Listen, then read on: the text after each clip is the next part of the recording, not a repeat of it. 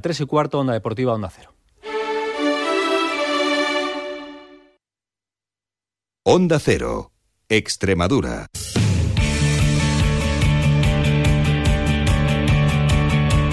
Onda Deportiva Extremadura, Juan Romero.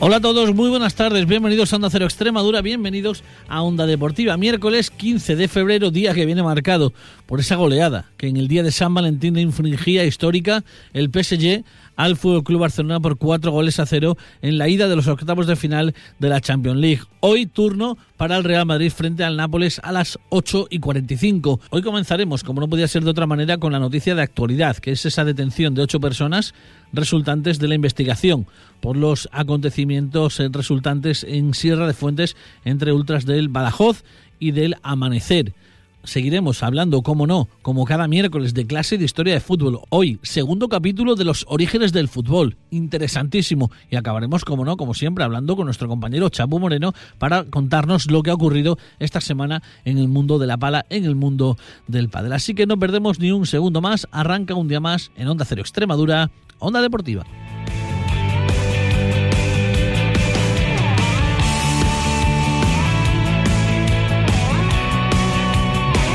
Pues así es, arrancamos. La Guardia Civil ha detenido a ocho personas y ha investigado a otras 20 por los sucesos ocurridos el pasado 27 de noviembre, cuando se enfrentaron las aficiones de los equipos de fútbol Club Polideportivo Amanecer y Club Deportivo Badajoz. En ella hubo lanzamiento de piedras, botellas, sillas, papeleras y posteriormente una pelea entre ambas aficiones que se saldó con seis personas heridas.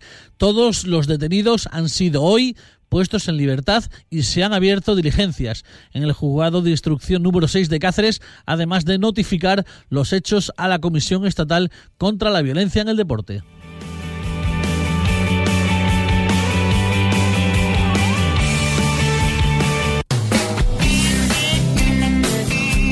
Eran otros tiempos, era otra la historia. No había medallas, solo hambre de gloria. Solo se jugaba por la camiseta, como en el potrero, taquito y gambeta. Y vino una copa, llegó la primera, con el matador envuelto en banderas. La gente alentaba en cada partido, hubo un papelito por cada latido. Tanta gloria, tanto fútbol. Bien, pues arrancamos, como les decía, con la clase de historia, porque estábamos expectantes por conocer este segundo capítulo de la historia de los orígenes del fútbol, como se llamó en Inglaterra, el fútbol, como se denominó en, en España.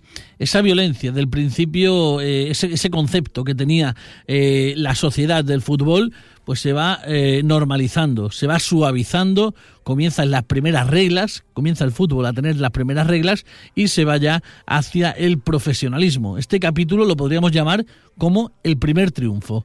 Para ello vamos a, a contarles este, este, este segunda, esta segunda parte del origen del fútbol, como siempre, con mi compañero Alfonso Valadés. Alfonso, buenas tardes.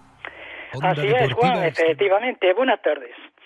Un día, en 1681, llega a Londres el conde de Abermale, que había estado en Italia en importante misión oficial durante mucho tiempo, y al volver, cuando presentó sus respetos al rey Carlos II, advirtió a este que había visto en tierra italiana un juego extraordinario por su belleza y espectacularidad, mucho menos violento que el fútbol, que seguía prohibido. Y el conde explicó entusiasmado a su rey las características del calcio que hacía furor en las multitudes de Italia e invitando a hacer pruebas en un partido bajo la presidencia de Carlos II.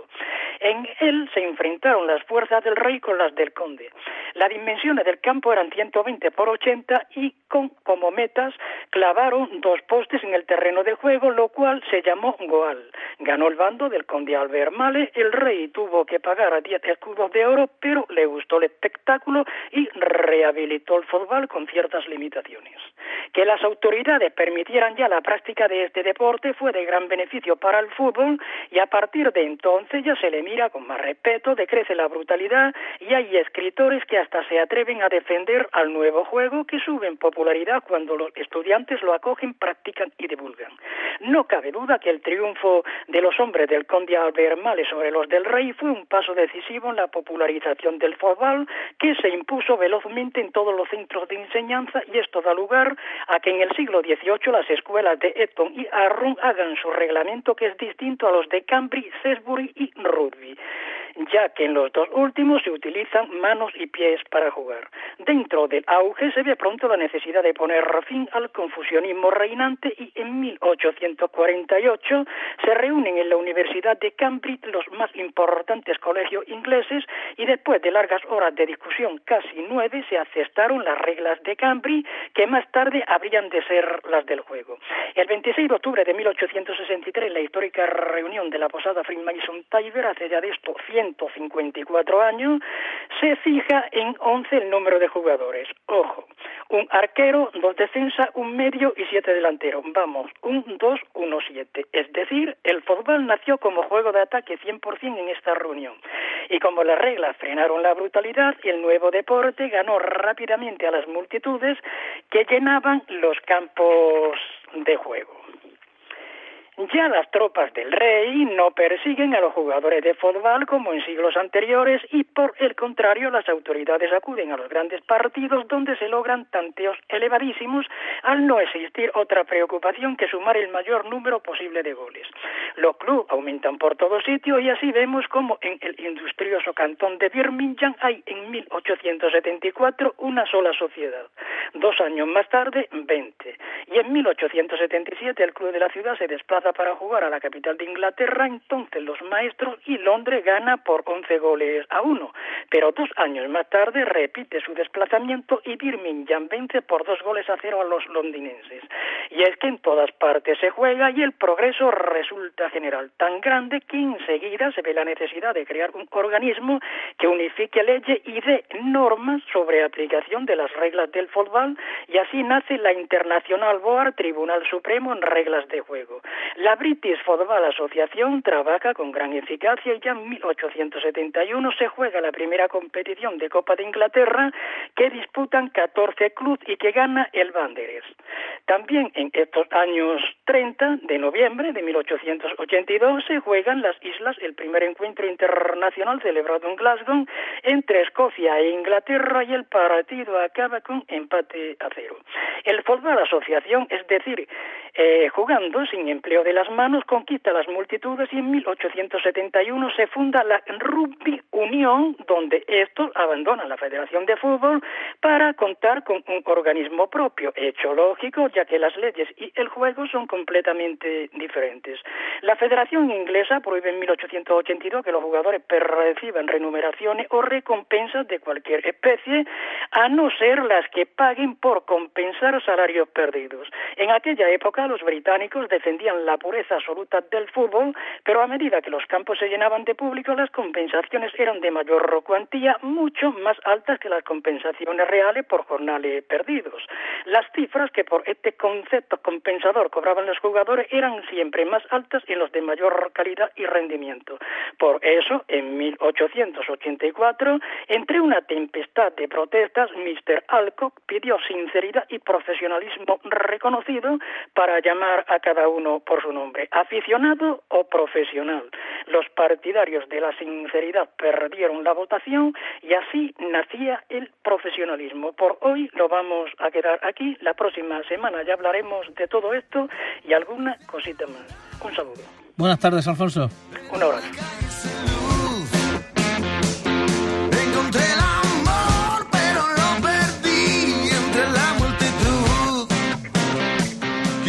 Pues continuamos y lo hacemos ahora como cada miércoles hablando de pádel. Para ello nos vamos hasta Badajoz porque tengo allí, bueno, pues al gerente del club de, de pádel indoor La Cañada en Badajoz, Chapo Moreno. Chapo, buenas tardes. Buenas tardes, Juan. Bueno, pues eh, imagino, yo bien, pero tú imagino que nervioso, impaciente porque llegue ya ese tip premium que es la próxima semana y que va a ser un éxito sin precedentes en Extremadura en el mundo del pádel. Sí, deseando que llegue la fecha ya, pero nos ha cogido todo muy con muy poco tiempo de reacción porque eh, es una de las primeras pruebas del calendario del año y a nosotros nos dijeron que esta prueba se hacía en el club eh, a, mediados de enero, por lo que bueno, vamos a tener un poco más de un mes para buscar patrocinadores, eh, reservar los hoteles, llegar a acuerdos con restaurantes, porque como bien has dicho, es una locura la participación que se espera, porque se esperan casi eh, 380 o 400 niños con sus respectivos padres, por lo que, bueno, pues hay que hacer las cosas bien para que el club nuestro quede bien y en, en próximos años nos vuelvan a dar esta prueba tan importante que solo se la dan a tres clubes de toda España. ¿Caben todos en, el, en la cañada?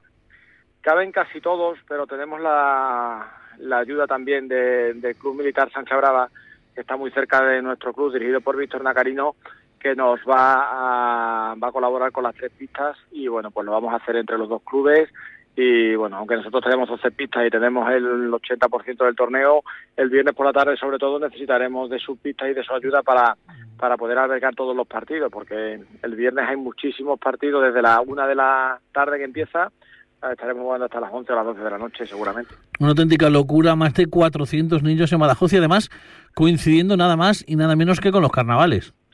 Sí, coincide con los carnavales, que bueno, así también podrán disfrutar de, de lo que es la fiesta de la ciudad aunque estos niños vienen a jugar realmente todos, pero bueno, tendrán tendrán un huequillo a lo mejor para darse un, un paseo con sus padres y bueno, pues conocer también una de las fiestas más importantes que tiene que tiene Badajoz y bueno, pues así aparte del pádel se van a llevar también el recuerdo de los carnavales en, en Badajoz.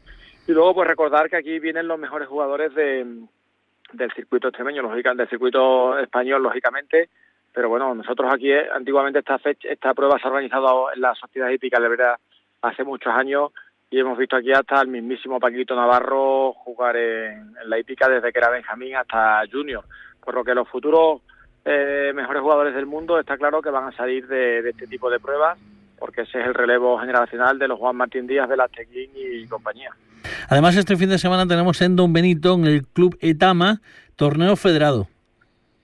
Sí, una prueba, la segunda prueba del circuito federado. Eh, la primera fue en Cáceres con una participación muy alta y bueno, el plazo de inscripción se cierra esta tarde y ya hay apuntadas cerca de 90 parejas, por lo que bueno, la caravana de los mejores jugadores extremeños se, se va a ir hacia Don Benito en, en Etama y bueno, pues igual desde todos los de las ciudades de alrededor, localidades cercanas que quieran ver espectáculos, pues van a tener allí a, a los mejores jugadores del circuito una vez más. Bueno, pues ahí ya sí que hay pádel pádel de calidad desde la tercera categoría, la segunda, la primera, pues no, pues están los mejores jugadores de Extremadura. Además, este fin de semana, para, para, bueno, para cerrar un poquito ya las actividades que se han venido organizando en Cáceres, se celebraban los Judex. Algunas pruebas no se han podido celebrar por, por causa de la lluvia, sobre todo los que eran en circuitos eh, al aire libre. Los que han sido eh, bajo cubiertos sí que, sí que se han celebrado. Sí, se jugaron las pruebas que se jugaban en el Perú, Cáceres Wellness y en los dos clubes indoor que hay, el Padel Indoor Cáceres y Padel Encubierto de Cáceres, bueno, pues serán los únicos en los que se pudo jugar. El tiempo no se equivocó y, cayó mucha agua. Y bueno, pues se suspendieron algunas categorías que se jugarán en un futuro, pero los más mayores sí pudieron jugar y bueno, pues de nuevo participaron, creo que fueron casi 500 niños y bueno, pues los 300 restantes ya les, se les buscará una fecha desde la federación para que puedan jugar su, su prueba y ya a esperar a la siguiente prueba que, que se jugará en Mérida. Bueno, pues eh, como dices, ¿no? A buscar ubicación para esas eh, pruebas que tuvieron que suspenderse. Chapu, si te parece, te, te, te, te, emplazo la próxima semana, el próximo miércoles, aunque estaremos ya en la previa, en las puertas de ese, de ese Premium, pero bueno, seguramente que saquemos un huequito para repasar lo que ha sido la semana en este bello mundo de la pala, en este bello mundo de, del padre. Hasta entonces, buena semana. Buena, buena semana, Juan. Muchas gracias, buenas tardes.